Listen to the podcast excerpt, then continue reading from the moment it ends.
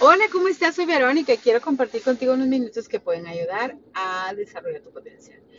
Bueno, estamos platicando de por qué la política y la religión. Bueno, eh, como ves, es una unión eh, amor-odio, odio-amor, eh, pero que está presente y es como el matrimonio, ¿verdad? Estás allí.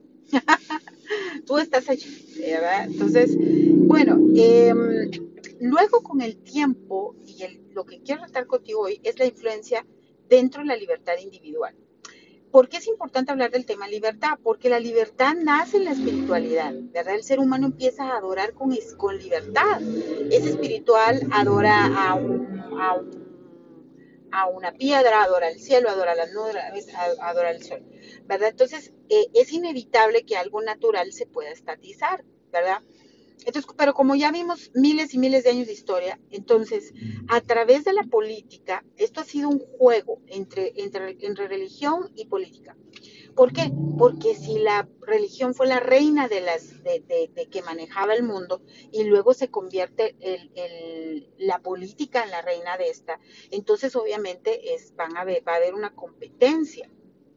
Y esto se da en el régimen comunista en donde el régimen comunista ve la competencia de control en la iglesia, por supuesto, ¿verdad? De hecho, de hecho, la, de hecho es bien curioso porque, por ejemplo, para los que promovían la teología de la liberación, eh, yo no entendía esa cooperación porque el comunismo no tiene nada que ver con el, con el, con la, religión, sino que, sino que al contrario la niega, promueva el ateísmo y el materialismo. Entonces, que está bien, o sea, ellos tenían libertad de promoverlo pero no sé por qué la iglesia lo aceptó y se movió y fluyó con esta corriente.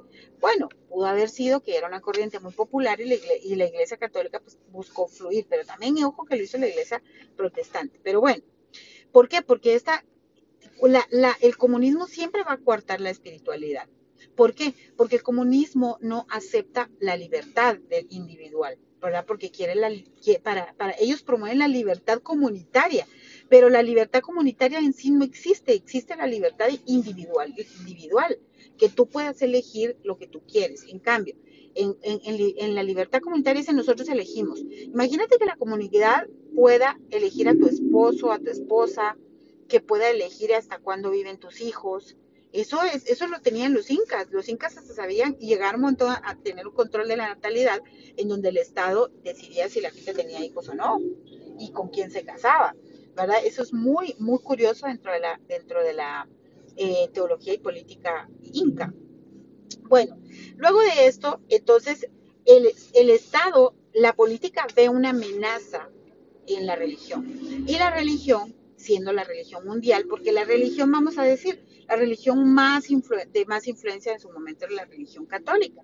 ¿Por qué? Porque tenía esa intención misionera y apostólica de expansión, ¿verdad? Naturalmente heredada del imperio romano y griego, ¿verdad? Alejandro el Grande, o sea, de tenemos que dominar el mundo eh, para la gloria de Dios, ¿verdad? Entonces, em, pues esto hereda a que el, la gente empieza a crear políticas de Estado que garanticen la religión.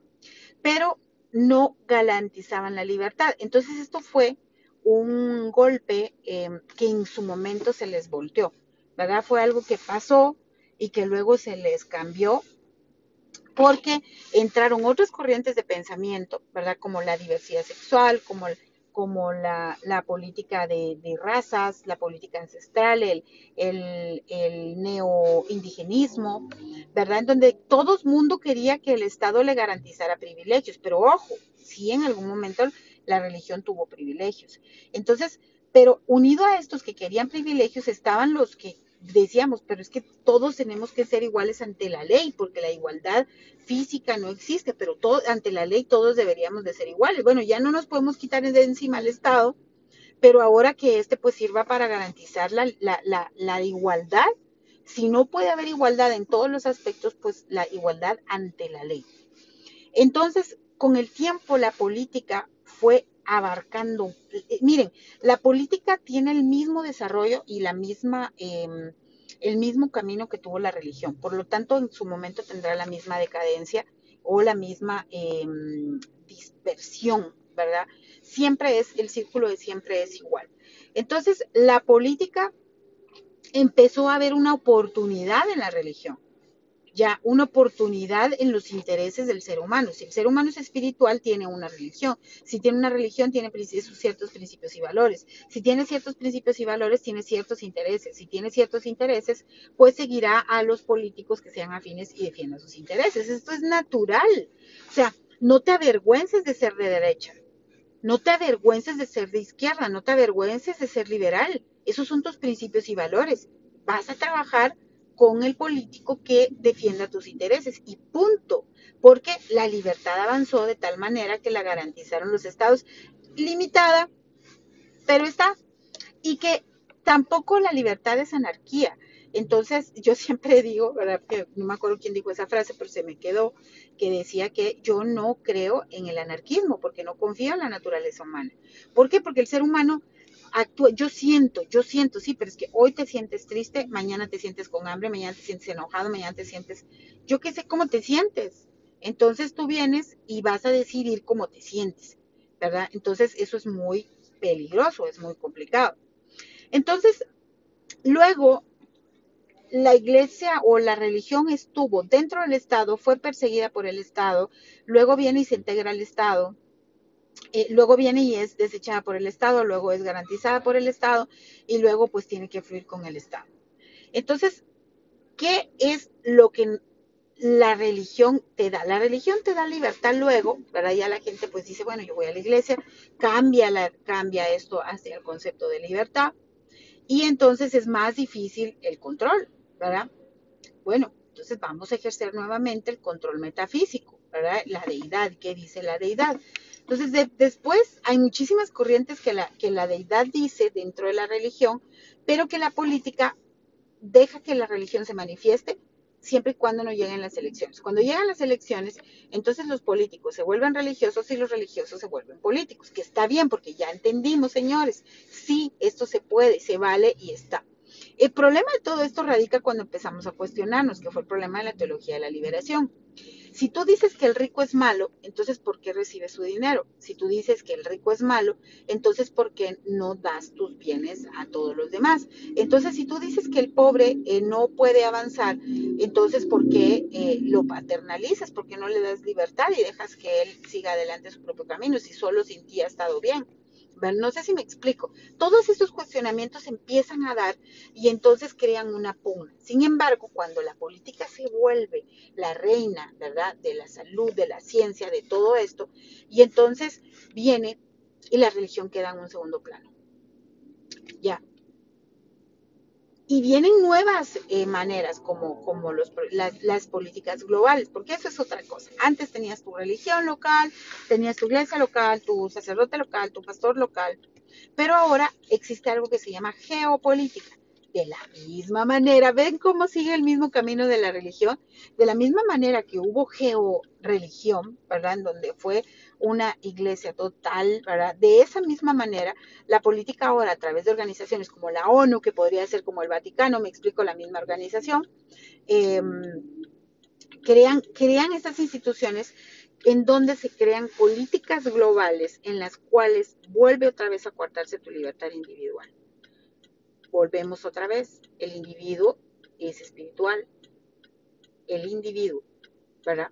De la misma manera que el individuo maneja su religión sus creencias, maneja sus ideas políticas y sus principios y valores, ¿verdad? Entonces ahora, globalmente debemos creer tal cosa, debemos aceptarlo. ¿Pero por qué? Porque debemos en, el pensamiento comunitario. Sí, pero miren, yo no creo eso. No, entonces estás fuera, eres una mala persona. El segmentarismo de la religión, ¿sí? ¿Ves cómo la política sigue lo mismo? ¿Por qué? Porque esto es natural. Quiere decir que aunque tú tengas ideas, la gente siempre va a ir por sus instintos naturales de control, de, querer, como decía Hegel, el amo y el esclavo, ¿verdad? La religión fue una vez el amo, ahora lo es la política, ¿verdad? Y, en medio de todo esto tenemos a, un, a, un a estados débiles, a estados eh, eh, que ceden y que se van a hacia donde ellos quieren irse, ¿verdad? Geopolíticamente, poniendo en riesgo así la libertad individual de la cosmovisión de su propio pueblo, ¿verdad? ¿Verdad que esto es interesante? Entonces, ¿cómo el Estado puede garantizar tu libertad individual? Volvemos otra vez al círculo este, ¿verdad? ¿qué buscas entonces tú como, como, como ciudadano? Lo que tú vas a buscar como ciudadano es tener tu libertad individual. Yo quiero tener la religión, la ideología política, estar con la persona que yo quiero estar, sin que nadie intervenga dentro de mi, libertad individual. Ese es el tema que luego el liberalismo eh, promueve, la libertad individual. Por supuesto, perseguido por el anarquismo y perseguido por el conservadurismo. ¿Por qué? Porque la función, tú puedes medir el, grado de libertad en la medida del grado de influencia que tiene el Estado en tu vida. ¿Cómo puedes ver una filosofía política? Es la manera en que el Estado o la forma en que el Estado opera dentro de tu libertad individual, ¿verdad?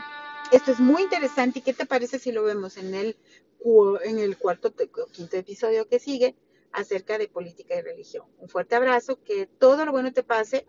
Nos vemos en el camino. Hasta luego.